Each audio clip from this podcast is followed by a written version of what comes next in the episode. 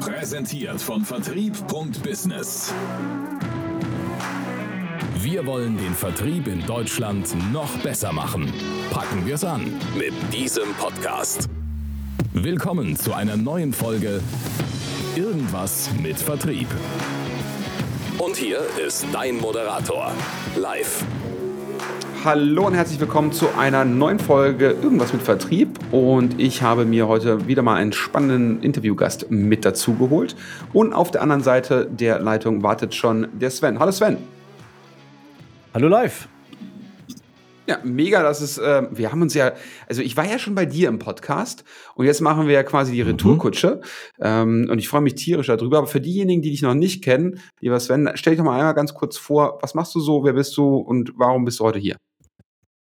Mache ich super gerne. Ich würde nur mit der Retourkutsche vorher aufräumen wollen. Das ist in der Regel ja ein Rachespiel. Ja?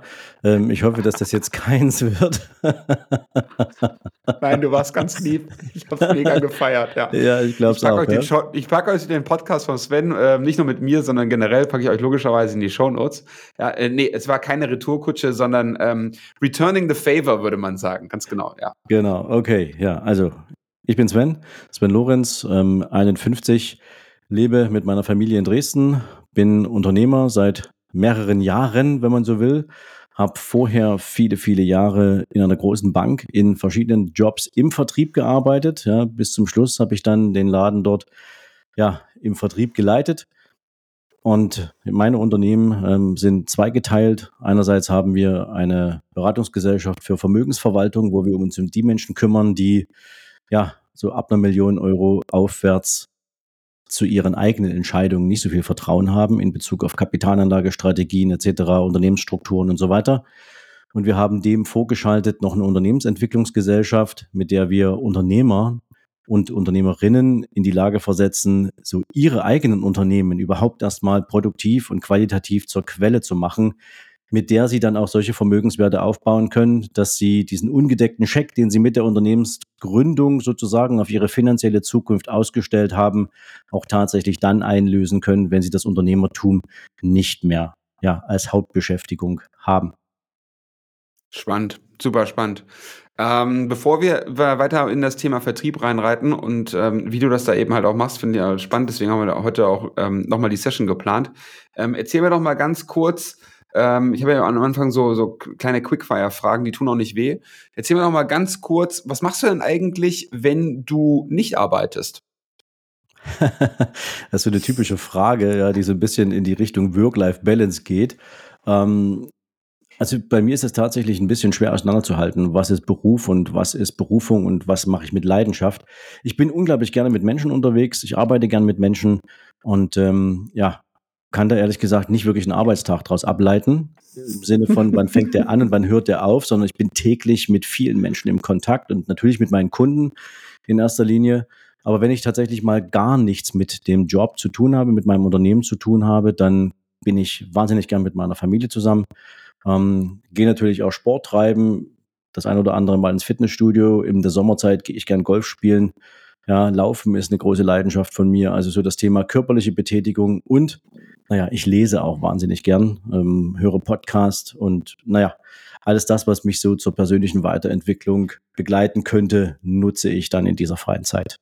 Ja, mega, zum Golfspielen können wir uns ja mal verabreden. Ja? Ähm, Super Buch, lesen neben, äh, Buch lesen nebeneinander ist ein bisschen unspannend, aber zum Thema Buch, hast, hast, du, hast du, äh, hast du ein, ein, Buch in Richtung Vertrieb, Marketing, was du dringend empfehlen solltest, was wir auf die Liste packen sollten? Ist ja bald Weihnachten, also kann man sich ja, ja wünschen. Also ein Buch zum Thema Marketing und Vertrieb. Oder Vertrieb, genau. Direkt ähm, eigentlich nicht so sehr. Ähm, wenn es um das Thema Selbstmarketing geht, lass es mich mal so sagen, und vielmehr die Vorstufe davon, also was kann ich eigentlich tun, um mich selbst überhaupt erstmal in die Situation zu bringen, mich selbst sinnvoll vermarkten zu können, empfehle ich tatsächlich das Buch Grenzenlose Energie von Anthony Robbins. Das ist, glaube ich, eines seiner ersten Bücher. Das hat er, glaube ich, mit 26 geschrieben. Ähm, aber das ist natürlich ein absoluter Schinken. Ich glaube, 700 Seiten hat das Ding. Aber ähm, ich glaube, 17 Stunden oder 22 Stunden, wenn du das auf Audible hören willst. Aber es ist definitiv für die meisten Menschen, denen ich das Buch geschenkt habe, ein absoluter Gamechanger.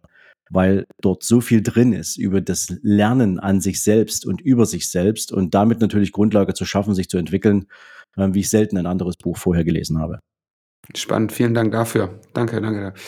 Ähm, sehr cool. Dann äh, noch mein, eine meiner Lieblingsfragen. Ähm, tot oder lebendig, Familienmitglieder ausgeschlossen. Mit wem würdest du dich ganz gerne mal 20 Minuten lang einschließen und ungestört unterhalten? 20 Minuten lang einschließen und ungestört unterhalten. Ja, wahrscheinlich mit Richard Branson. Darf ich fragen, warum? Ja, das ist ein Typ, der im Prinzip aus einer ausweglosen Situation heraus eine Fantasie entwickelt hat fürs erste eigene Unternehmen und ähm, so lange gekämpft hat, ja, um dieses Unternehmen auf die Beine zu stellen, dass ähm, mir dieses Durchhaltevermögen von ihm so unglaublichen Respekt abbringt. Und wenn du dir anguckst, wie der heute unterwegs ist, auch in seinem hohen Alter noch unterwegs ist, was der für eine mhm. Galionsfigur für viele andere Unternehmer ist, was für eine Orientierung er gibt, ähm, das ist für mich schon eine ganze Menge, was da eine einzelne Person in der Lage ist, auf die Beine zu stellen.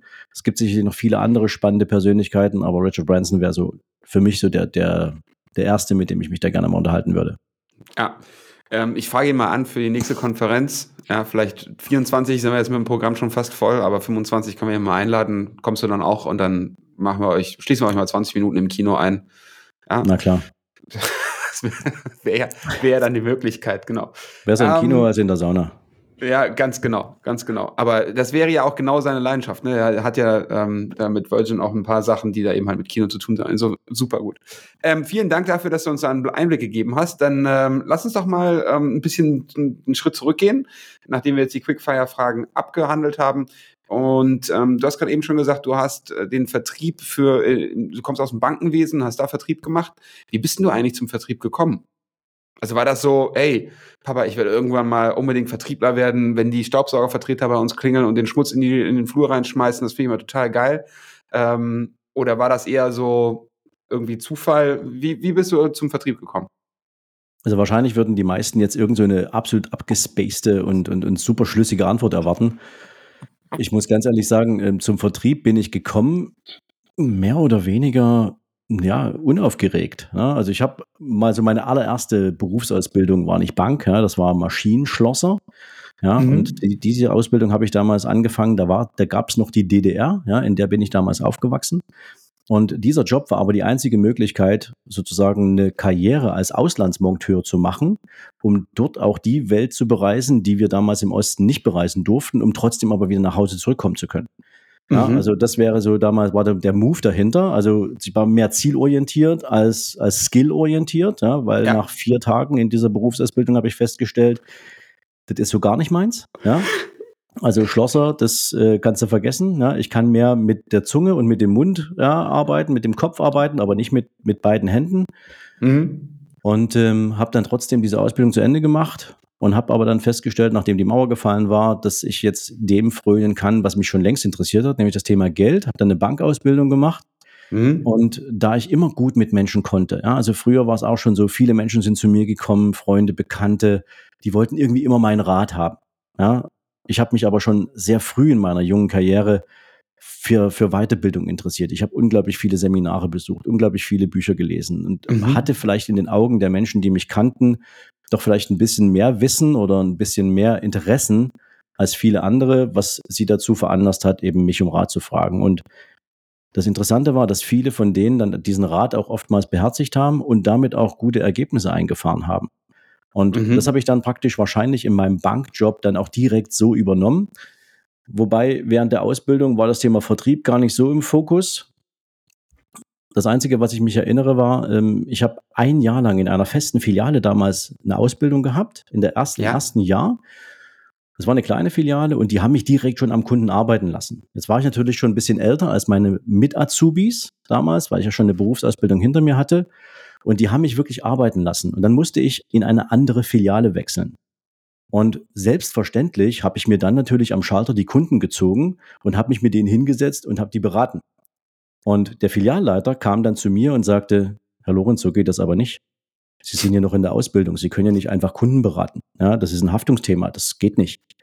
Und da habe ich ihn angeguckt, äh, wer sagt denn das? Ja, Sie? Ja, Sie sitzen den ganzen Tag hinter Ihrem Schreibtisch. Ja, die Kunden wollen beraten werden. Ja, und ich mache das jetzt hier. Ja, das hat mir erstmal eine brutal miese Beurteilung eingebracht und ich wäre nicht, Ja. nicht, nicht führbar, ja. Ähm, was mir nachher in der Bank damals eine befristete Übernahme nach meiner Ausbildung eingebracht hat. Aber ähm, ich habe dann festgestellt, das Privatkundengeschäft ist so gar nicht meins und bin dann direkt nach meiner Berufsausbildung ins Großfirmengeschäft eingestiegen und habe mich dann so um, naja, Konzerne und deren Finanzstrategien gekümmert. Ähm, das ist, ähm, ich finde das spannend, ähm, weil das, glaube ich, manchmal auch heute noch in ganz vielen Unternehmen der Fall ist, dass irgendein junger Vertriebler oder auch Quereinsteiger, wie auch immer, aber dass ganz viele Vertriebsteams gehemmt werden von jemandem, Strukturen, Prozessen etc., ähm, die eigentlich Bock haben, was zu machen, aber dann die Sorge, ne, du hast gerade gesagt, okay, bei Banken ist jetzt ein Haftungsthema, ja, kann ich auch irgendwo nachvollziehen, aber ähm, bei ganz vielen Betrieben gibt es eben halt gar keinen Grund, ja, und dann wird dann trotzdem, ja, aber kannst du doch so nicht machen. Aber warum denn nicht? Einfach mal machen, oder? Naja, ich glaube, also ich habe das so noch nicht erlebt, muss ich ehrlich sagen. Ich glaube, die meisten Unternehmer wünschen sich Mitarbeiterinnen und Mitarbeiter, die selbstständig denken, die selbstständig handeln. Das Problem ist, glaube ich, dass so diese, diese Transferleistung von ich traue denen das auch zu und ich sage denen das auch häufig das Problem ist. Ja? Also dieses Thema Kontrolle zu haben, alles im Überblick zu haben, dass alles auch gut läuft, verbunden mit so dem Gefühl, naja, ich habe das Unternehmen aufgebaut und Mhm. ich bin derjenige, der ja eigentlich alles wissen müsste, gepaart mit dem verzweifelten Wunsch, Mitarbeiter zu haben, die genauso ticken wie man selbst. Und ähm, dort ist meine Empfehlung an jeden Unternehmer eigentlich nur, ähm, achte doch mal drauf, wie du deine Meetings führst. Ja? Wenn du deine Mitarbeiter mal nach dem Weg fragst und sagst, hey Leute, wir haben ja eine neue Idee, wir haben ein neues Produkt, lass uns mal darüber sprechen, wie würdet ihr denn dieses Produkt in den, in, in, in die, an die Kunden ranbringen? Und dann aber einfach Ja. mal die Klappe halten und erst als letzter was sagen und den Mitarbeitern eine Chance geben, ihre Kreativität mal auszudrücken. Ja, da lernst du als Unternehmer so unglaublich viel. Die Alternative ist, du sagst, ich habe mir schon mal Gedanken gemacht, es könnte so und so aussehen. Ja, dann hast du deinen Mitarbeitern schon eine Leitplanke gegeben und jetzt kannst du dreimal raten, ob die sich noch trauen werden, irgendetwas anderes zu sagen als das, was du vorgegeben hast. Ja, Ja, ja, ja, das, ähm, ja, zu 100 Prozent. Zu 100 Prozent. Ich finde äh, den, den Punkt, den du gemacht hast mit, ähm, du wirst nie, nicht je, immer jemanden finden, der genauso tickt wie du. Ähm, jeder macht es eben halt anders. Das ist ja auch das Schöne daran. Ansonsten brauchst du auch kein Unternehmen zu gründen, kannst du auch Ewigkeiten selbstständig bleiben. Ja, wenn du eben halt keine, keine, keine Menschen neben dir oder die anders denken akzeptierst, weil genau was du gesagt hast, ne? du brauchst halt verschiedene Blickwinkel und wenn du doch schon ein Vertriebsteam dir installiert hast, dann nimm doch die Schwammintelligenz, die du da eben halt hast. Ja, ähm, ansonsten kannst du, und das ist ja auch einer meiner, meiner ähm, Lieblings, sagen wir mal, Fehler, ähm, dieses klassische, das haben wir immer schon gemacht.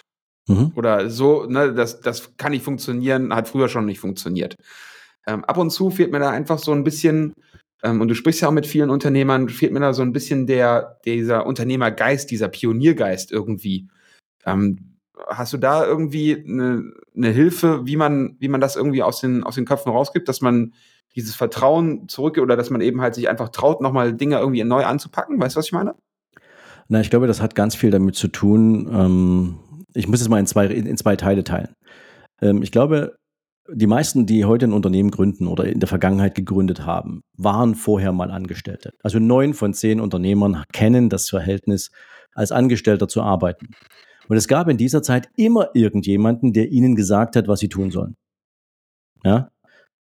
Irgendeine Orientierung gegeben, das ist deine Aufgabe, in die so und so viel Zeit hast du dafür, etc. Irgendwann war der Drang nach Freiheit größer.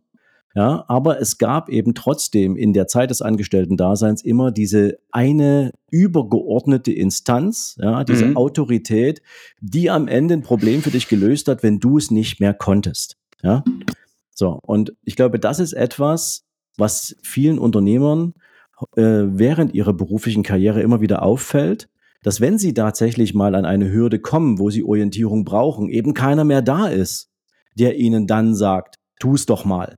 Ja, und mach's doch jetzt mal so. Deswegen ist das Thema Mentoring mittlerweile ein so beliebtes Instrument, weil es immer wieder jemanden gibt, der dem Unternehmer sagen kann, mach es jetzt so, dann gehst du diesen Weg. Und wenn es nur das gefühlte, ich sag mal, der gefühlte warme Handdruck auf der Schulter ist, das, was du dir überlegt hast, mit ein paar kleinen Änderungen, das ist der richtige Weg. Oder tu es mal auf diese Weise, probier dich mal aus, aber zumindest so dieses, dieses Gefühl zu haben, da ist jemand, der glaubt an mich und der gibt mir das, nennen wir es mal, das Go, auch einen Weg zu gehen.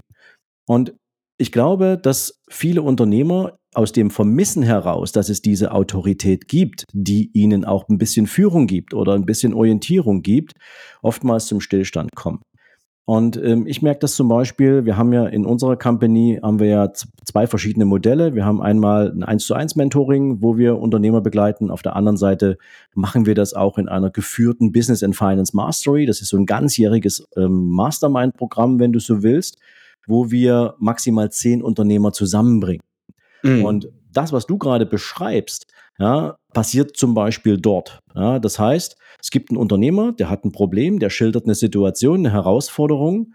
Und dann bekommt er von sechs, sieben, acht anderen Unternehmern deren Sichtweise darauf, die er sozusagen ja dann einfach nur übernehmen kann oder sich aufgrund dieser Informationen dann ein eigenes neues Bild machen kann. Aber er bekommt Schwarmintelligenz, er bekommt unglaublich viele andere Eindrücke für verschiedenste Wege und verschiedenste Optionen, die er nutzen kann von Menschen, die er als Autorität anerkennt. Ja, es ist kein Lehrer und es ist kein Boss, aber es sind Leute, die vorher auch ihre Sachen richtig gemacht haben. Und genau. das anzuerkennen, fällt vielen viel leichter, als nachher irgendwie wieder eine Entscheidung zu treffen und das Gefühl zu haben, alleine zu sein. Und wenn Unternehmer ein Gefühl richtig gut kennen, zumindest wenn sie eine Zeit lang sehr erfolgreich unterwegs sind, ansonsten ist das ja kollektives Heulen ins Kissen, ja, das hast du dann auf diesen ganzen Netzwerkveranstaltungen, ja, ähm, dann hast du auch echt ein Universum von Menschen, mit denen du da Bock hast, was zu machen. Ja. Ja, also wir merken das ja, wenn wir ähm, auf, auf den Veranstaltungen, auf der Vertriebung Business Live zum Beispiel, merken wir das ja auch, ne, dieser Austausch untereinander. Hör mal, ähm, ich habe gesehen, dass du das so und so und so machst. Ähm, kannst du mir mal erzählen, was genau? Ne? Das ist ja das, was du beschreibst. Du machst es eben halt nochmal in einem ganz konzentrierter äh, Form und Weise. Ähm, wir machen das ja in, in, in sozusagen punktuell dann nur. Ähm, beides hat seine Vor- und seine Nachteile, aber genau das ist es, ne? Dieser, dieser Austausch der da, der da stattfindet. Kannst du mir mal erzählen, wo du eben halt als respektierte Persönlichkeit deinen Senf dazu gibst. Und eigentlich weißt du ja schon, dass du es machen solltest, aber hab, du hast es wunderschön ähm, beschrieben, dieser, dieser warme Schulterdruck, so, komm jetzt, jetzt geh, geh, das wird klappen, du schaffst das, ja. Ähm, dass es da natürlich auch nicht immer einfach ist, ist, ist richtig. Was ja, ja es geht aber, entschuldige, entschuldige, ja. es geht am Ende des Tages darum, dass es eine für den Unternehmer akzeptierte Autorität ist. Ja, mhm. also wenn du dir einen Mentor suchst, dann ist das ja jemand, den du dir suchst, damit er dich ein Stück begleitet und weiterbringt und von dessen Erfahrungen du partizipieren willst und den du auch bewusst anerkennst. Das ist wie, als ob du dir als Angestellter deinen Boss selber aussuchen könntest, weil du dann mit Leidenschaft tust, was er von dir will. Ja, und ähm, wenn du das mal mitnimmst, dann glaube ich, dass der ein oder andere, der jetzt vielleicht auch mal so in, in so einer Situation ist, vielleicht ein bisschen darüber nachdenken kann, ob es in seinem Umfeld jemanden gibt, ähm, wo er hingehen würde und sagen würde, du pass auf, ich komme jetzt an dieser Stelle hier nicht weiter mit dem Thema. Ob das jetzt ein vertriebliches Thema, ein strukturelles, ein strategisches ist, was auch immer. Aber mich interessiert deine Meinung und mich interessiert dein Rat. Und ähm, wenn du wirklich was Verwertbares für mich hast, dann sag's mir und ich mach's. Hm. Ja. Ähm, ultra gut. Jetzt lass uns noch mal ganz kurz ähm, in den Gesprächen, die du da, die du ja auch mitbekommst, noch mal drin bleiben. Wenn ich mir aktuell mit mit Vertriebsleitern oder Geschäftsführern spreche, ähm, die die bei uns in irgendeiner Art und Weise nach Rat suchen, geht es, kann man es eigentlich ganz gut zusammenfassen. Wir haben es jetzt runtergedrillt auf, wie bekomme ich mehr Effizienz in meinen Vertriebskosmos, der neben der Marketing logischerweise mit dazu. Ne? Da gehört aber auch logischerweise sowas wie After Sales, diese neue deutschen Wörter wie Customer Success und lauter so ein Kram irgendwie mit dazu. Bestandskundenpflege würde man ja ansonsten sagen. Ähm, Wie, wie ist das bei dir? Hast du dieses Effizienzthema in, in deinen, ähm, mit, mit den Kunden, den, mit denen du sprichst, auch? Ist das, ist, das ein, ist das ein Topic, wo die drüber sprechen? Also das Thema Effizienz ist überall ein Thema, immer, weil wir natürlich in diesem Kontext über Prozessoptimierung sprechen. Ja, ähm, und natürlich, wenn du deine Company aufbaust, ne, nehmen wir mal das typische Beispiel. Du fängst als Einzelunternehmer an, bist relativ erfolgreich, kommst vielleicht von den ersten 100.000 auf die erste halbe Million. Ähm, und dann musst du gucken, wie hältst du diesen Käfig von irren Informationen jetzt zusammen. Ja, so, und ähm, da geht's dann schon erstmal los, dass du siehst, ich habe eine Excel-Liste, ja, so und in dieser Excel-Liste habe ich meine Kundendaten stehen, so und äh, weißt du, wenn du dann so überlegst, wie das die so die, die meisten machen, dann wird dort noch eine Spalte eingefügt, wann war der ja. letzte Kontakt, dann wird noch eine Spalte eingefügt, oh Mann, scheiße, ich habe in LinkedIn gesehen, der Typ hatte Geburtstag, ich muss noch eine Geburtstagsliste mit da reinbasteln. Ähm, aber wie kommst du jetzt zu einer qualifizierten Zusammenfassung deiner Daten? Ja, also das erste, was ich machen würde von Anfang an, ja, hol dir ein CRM-System. Und zwar such dir ein passendes raus, was dich nicht überfordert mit tausenden von irgendwelchen Features, die du nie im Leben brauchen wirst, sondern äh, lass dich im Zweifel sogar mal von einer Company beraten, die mit dir gemeinsam über diesen Markt gucken und dir das passende für dich effiziente CRM-System aussuchen. Weil ja. da drin kannst du alle Kundendaten erfassen, du kannst deine Produkte reinbauen, Du kannst die Kontakthäufigkeit, die Kontaktfrequenz deiner Kunden dort hinterlegen. Du kannst wichtige Informationen speichern. Und jeder vor allen Dingen, der dort mit Vertrieb zu tun hat, kann auf diese Daten zugreifen, wenn du ihnen den Access zu diesem Tool eben auch gibst. Äh, das ist für mich ehrlich gesagt ein Must-Have in dem Unternehmen, ein CRM-System. So. Und der zweite Punkt ist, ähm, da bemühe ich mal eine Erfahrung aus einem Buch, das ich gelesen habe, fand ich mega geil. Das Buch heißt Lebe begeistert und gewinne von Frank Badger der war ähm, im letzten Jahrhundert einer der erfolgreichsten Versicherungsverkäufer in den USA. Und eigentlich war der eine totale Blindnuss im Verkauf. Ja, ähm, also der hat äh, äh, verschiedenste Jobs ausprobiert, vom äh, Supermarktverkäufer über Autoverkauf und so seine letzte Ausfahrt war das Thema Lebensversicherung. Und auch da ist er kläglich gescheitert. Ja? Und dann hat er gedacht, verdammt, das kann er nicht sein. Also das liegt ja nicht, das liegt ja nicht am Job, ja, das liegt an mir was stimmt mit mir nicht? So, und dann hat er ein was gemacht, das fand ich super genial. Habe ich dann direkt auch damals, da war ich noch angestellt in der Bank, aber habe ich dann direkt damals in meinen Habitus übernommen. Und zwar hat er festgestellt, dass der 80 Prozent seiner Zeit mit Dritt- und Viertgesprächen beim Kunden verbringt und 80 Prozent seines Erfolges allerdings in Erst- und Zweitgesprächen einfährt. Und dann hat er aber mal gesehen, wie viel Zeit ihn das kostet, wenn er das dritte und vierte Mal zum Kunden mhm. gefahren ist. Und dann hat er für sich eine einfache Entscheidung getroffen und hat gesagt, ich werde ab jetzt nur noch erst maximal zwei Gespräche führen mit einem Kunden. Und wenn er dann nicht abgeschlossen hat, dann verabschiede ich mich ganz höflich und sage, lieber Kunde, ich habe dir jetzt wirklich von A nach B alles erklärt. Wir sind von Adam über Eva bis zum Universum gegangen. Ich habe dir alle Fragen beantwortet wenn es jetzt nicht passt, dann wird es nie passen und ähm, dann gibt es da draußen jetzt noch eine Menge Menschen, die meine Zeit gerne in Anspruch nehmen möchten und ich bin jetzt weg.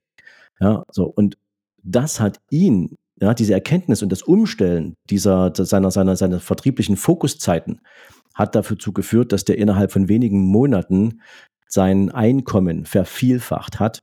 Ähm, Gut, man muss dazu sagen, damals war das ein anderer Markt, ne? du hattest noch kein Internet und so weiter, aber prinzipiell ist das auch eine Frage der Effizienz. Mit wie vielen Kunden trage ich denn als Verkäufer das Thema Hoffnung mit mir rum, insbesondere je hochpreisiger mein Produkt ist?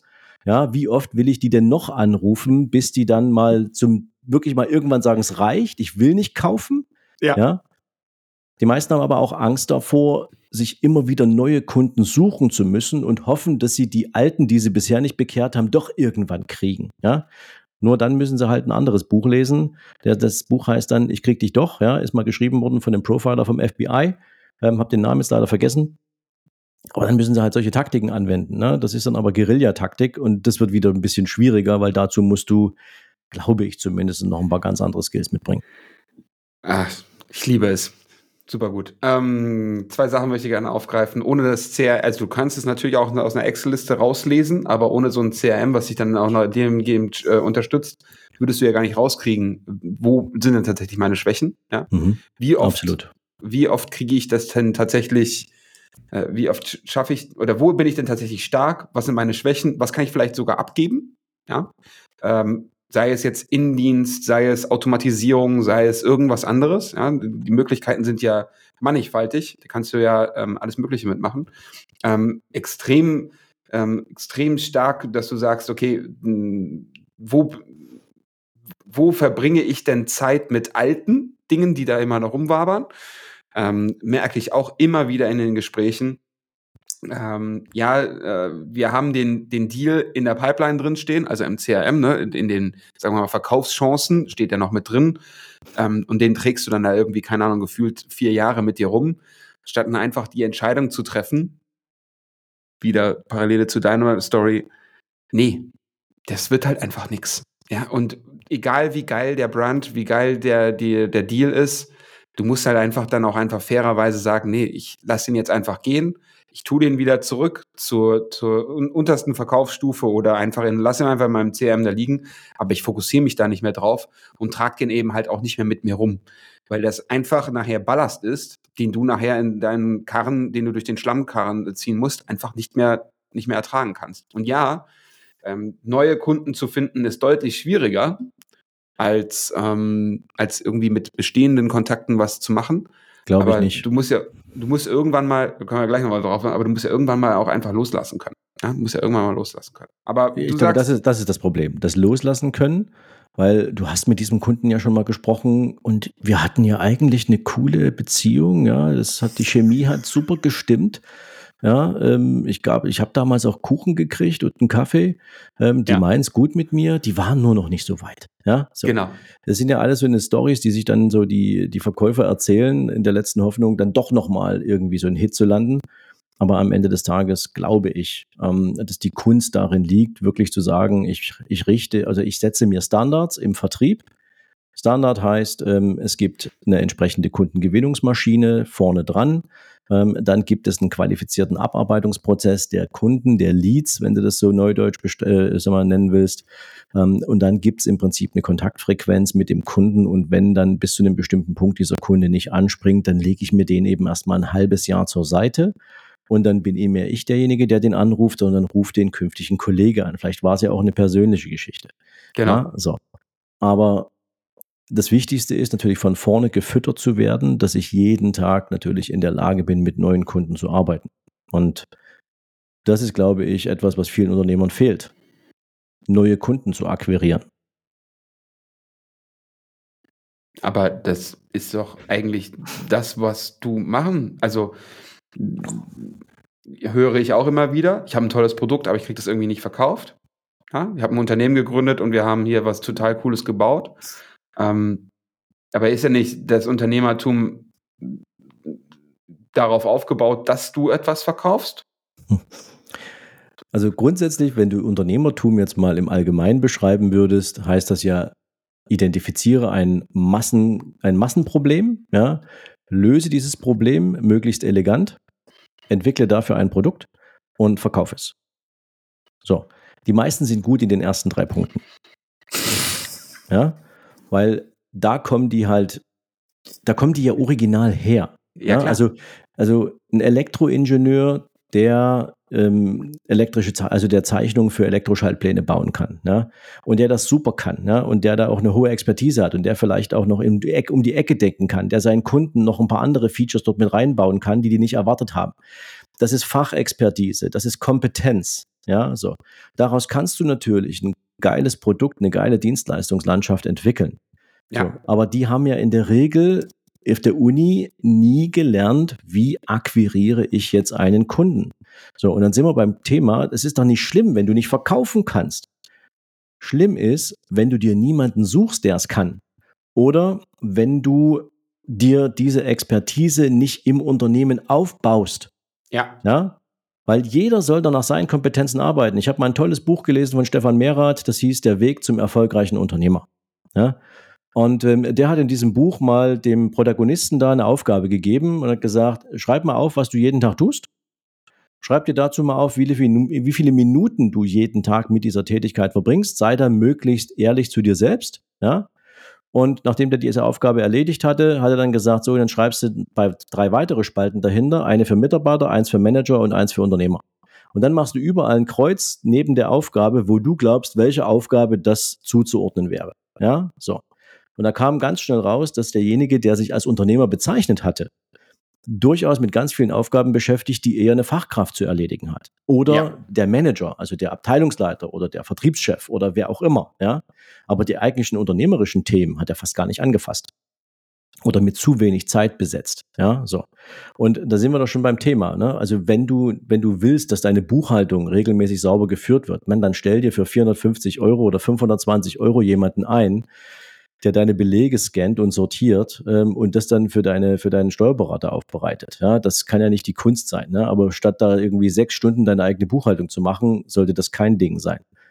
Oder wenn du nicht verkaufen kannst, wie gesagt, dann sprich doch mal mit jemandem, der das Thema Recruiting beherrscht und sagt, ich bringe dir jemanden, der Vertrieb ja. kann. Oder noch besser, such dir eine Agentur, die vielleicht erstmal für dich das ganze Thema Vertrieb outgesourced organisiert ja, kenne ich auch einen guten, ja. Die machen das wirklich so, die organisieren deinen Vertrieb im Outsourcing-Bereich, übernehmen das mal für ein halbes Jahr und bauen währenddessen mit dir praktisch deinen Inhouse-Vertrieb auf. Die entwickeln mit dir entsprechende Tools, die entwickeln mit dir Skripte, die entwickeln mit dir entsprechende Prozesse. Das heißt, Sie sorgen dafür, dass sie für dich erstmal eine Zeit lang verkaufen, du dadurch die finanziellen Ressourcen mit deren Hilfe erzeugst, die dir dann zur Verfügung stehen, um dein eigenes Vertriebsteam aufzubauen und bringen sozusagen diese Leute auch noch im Onboarding in deine Company. Ja. Also was für ein geiles Konzept, ja? Und du siehst in diesem in so einem Beispiel mal, dass die Kompetenz ja da ist. Ja? Du musst sie nicht haben, du musst nur wissen, wo du suchen musst und natürlich hoffentlich auch keine Fehler dabei machen und vorher auch ein paar Hausaufgaben gemacht haben, denn das meiste oder das, was die meisten natürlich am Anfang ihrer unternehmerischen Strukturänderungen mit sich bringen, ist die Frage nach, ähm, woher soll ich denn das ganze Budget nehmen, um sowas bezahlen zu können. Aber da bin ich, auch wieder dabei, sage, wenn du nicht vorher bereit bist zu investieren in ein Ergebnis, was du nachher haben willst, dann kannst du es lassen. Ja, dann such dir wieder einen Job und dann äh, ähm, hast du keine Probleme mehr. Ja, außer dass dir dein Arbeitgeber irgendwann sagt, Jetzt ist vorbei. Ich hatte noch eine dritte Variante, ähm, und zwar einfach mal selber den Hörer in die Hand nehmen. Ich meine, du hast doch die Möglichkeit heutzutage auf alle möglichen Kontakte zuzugreifen ähm, und einfach Leute zu fragen, hey, ich habe hier eine coole Idee, ähm, ich glaube, das könnte dir helfen, darum, darum, darum geht es. Wollen wir uns dazu mal 15 Minuten unterhalten? Wenn du das also das wäre, wenn ich jetzt so ein Produkt hätte, den Schritt eins, den ich machen würde, ähm, einfach mal um so zu fühlen, passt das denn überhaupt auch? Ja, weil ansonsten kennen wir, bin voll bei dir. Also was du gesagt hast, ist komplett richtig. Äh, häufig habe ich aber manchmal das Gefühl, das Produkt ist schon zu 2000 Prozent fertig, aber du hast noch gar nicht mit irgendeinem gesprochen, der es kaufen könnte.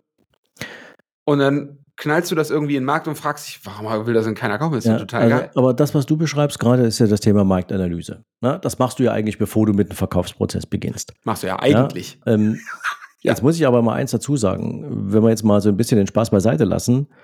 Ähm, wir haben ja zwei unterschiedliche Persönlichkeitsprofile im sozusagen Umgang mit anderen. Ne? Du hast den introvertierten Typen und du hast in der Regel den extrovertierten Typen.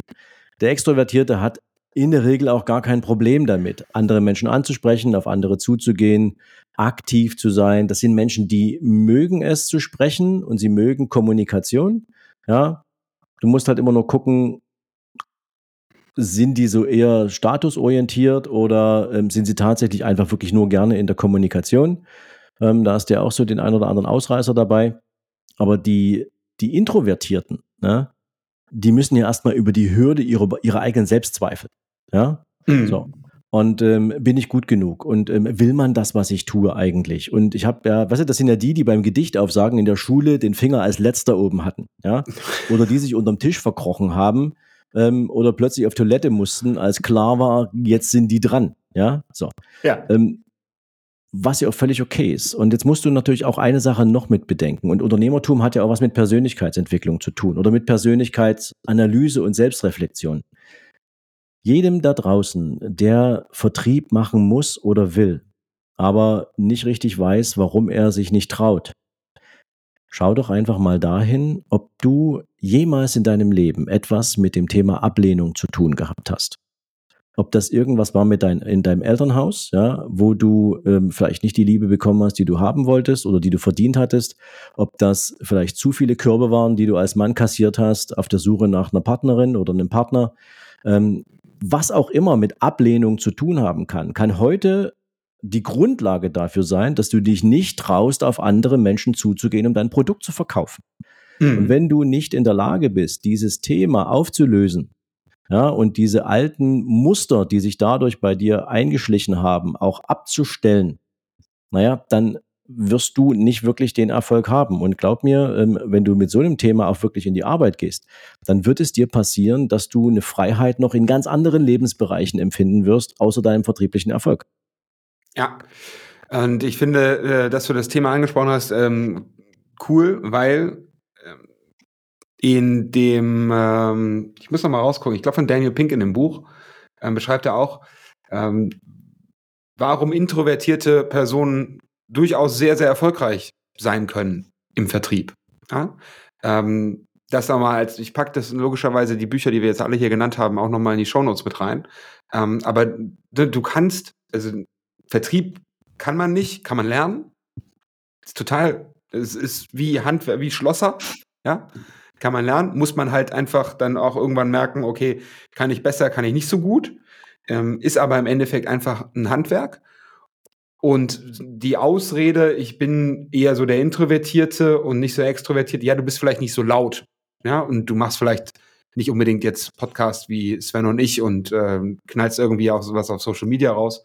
Aber ähm, dafür hast du andere Qualitäten, die, die, ähm, die durchaus im Vertrieb eben halt spannend sind.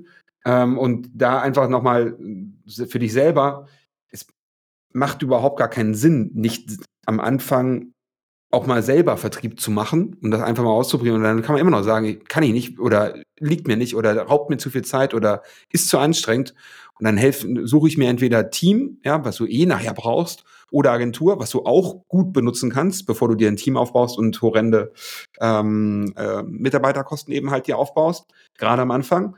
Ähm, und aber probier das am Anfang auf jeden Fall aus, weil nur, also andersrum, ne, wenn du es nicht selber mal, also das ist auch wieder so eine dumme Mehr, aber wenn du schon mal weißt, dass es geht, hast du natürlich eine ganz andere Schubser-Mentalität, wenn wir wieder auf das Beispiel von dir drauf kommen. Ja? Wenn du weißt, dass es geht, dann kannst du denjenigen, den du dann holst, sagen, hey, ich habe das selber schon gemacht, ich weiß, dass es geht, ich habe das schon ausprobiert, bitte, ja, probier es doch auch mal für, für mich dann eben halt aus. Ja, vor allem, du kannst ja auch mal gucken. Das ist natürlich immer so eine Frage, traut man sich in so einem Moment. Ähm, alle reden irgendwie vom Fachkräftemangel und alle heulen da draußen rum, dass es irgendwie in keinem Job mehr vernünftiges Fachpersonal gibt. Ja. Ähm, ich habe letztens mit einem Kunden telefoniert, der hat mir eine geile Story erzählt. Der war ähm, irgendwo einkaufen. Ja. Und der Verkäufer hat den total geil abgeholt. Ja, also der hat sich um den gekümmert, der hat gesagt, Mensch, hier, und willst du erstmal ein Cappuccino? Ich glaube, der wollte sich einen Anzug kaufen. Ja, und dann hat er dort äh, ähm, wirklich von A bis Z so ein wirkliches Verkaufserlebnis gehabt. Da war der richtig happy. Ja, und ähm, dann hat er den Verkäufer einfach angequatscht und hat gesagt, ähm, sag mal, du stehst hier eigentlich den ganzen Tag rum. Wie viele Menschen geben dir eigentlich ein positives Feedback für die Arbeit, die du hier machst? Ja, wie geil ist denn das für dich? Ähm, Trinkgeld gibt es ja hier keins. Ja, ähm, und dann hat er eine Antwort gekriegt, die ihn überrascht hat. dass er gesagt, ich mache das, was ich hier tue, natürlich aus Leidenschaft, aber wenn es um Anerkennung geht oder das, was ich sag mal, ich zurückgespiegelt bekomme, dann sehe ich durchaus ähm, nicht so viel, was mir Freude macht. Und da hat er dem einfach angeboten und gesagt, willst du für mich arbeiten? Ich liebe die Art, wie du verkaufst. Weil du verkaufst, ohne zu verkaufen. Ja, ich würde dich gerne in meine Company holen. Und tatsächlich ist der Typ zu ihm, zu, zu ihm gegangen, in die Company. Cool. Ja, und verkauft jetzt für ihn. Ähm, das heißt also auch, wenn du dich mal überlegst, wenn du dir mal überlegst, in, in welchen Lebenssituationen, ob du jetzt intro oder extrovertiert bist, wenn dir Verkaufen nicht liegt, aber in welcher Lebenssituation ist dir mal, hast du mal ein Erlebnis gehabt, wo du von einem Verkäufer so begeistert warst, dass du gedacht hast, wow, ey, ich habe mich jetzt hier als Kunde so super gefühlt. Ey, wer hindert denn dich daran, den Kunden anzusprechen oder den, den, den Menschen anzusprechen, ob der für dich arbeiten will? Weil ganz ehrlich, ähm, einer, den wir beide gut kennen, dessen Namen wir heute aber mal nicht nennen wollen. Ähm, der hat mal was ganz Tolles gesagt. Er hat gesagt, ähm, du kannst bei mir sofort anfangen, wenn deine Attitude stimmt, wenn deine Persönlichkeit stimmt, alles andere bringe ich dir bei. Ja, und ähm, genau darum geht's. Ja. Verkaufe doch einfach so, wie du selber auch gerne einkaufen würdest. Das genau das, was ähm, genau das, was, was du gerade gesagt hast. Liebe es. Sven, äh, wir, uns rennt die Zeit langsam ein bisschen davon. Ähm, ich könnte mit dir noch Ewigkeiten weiter quatschen. Vielleicht machen wir einfach noch mal eine, noch mal eine zweite Folge davon. Ähm, aber für, wenn wir jetzt noch mehr von dir erfahren möchten, wo müssen wir hingehen? Ja, du kannst natürlich auf meine Website kommen, sven-lorenz.com. Du kannst dir meinen Podcast anhören, erfolgreich Podcast. Ja, mittlerweile, glaube ich, über 860 Episoden. Also wenn du ganz am Anfang anfangen willst, da hast du ein bisschen Hausaufgaben.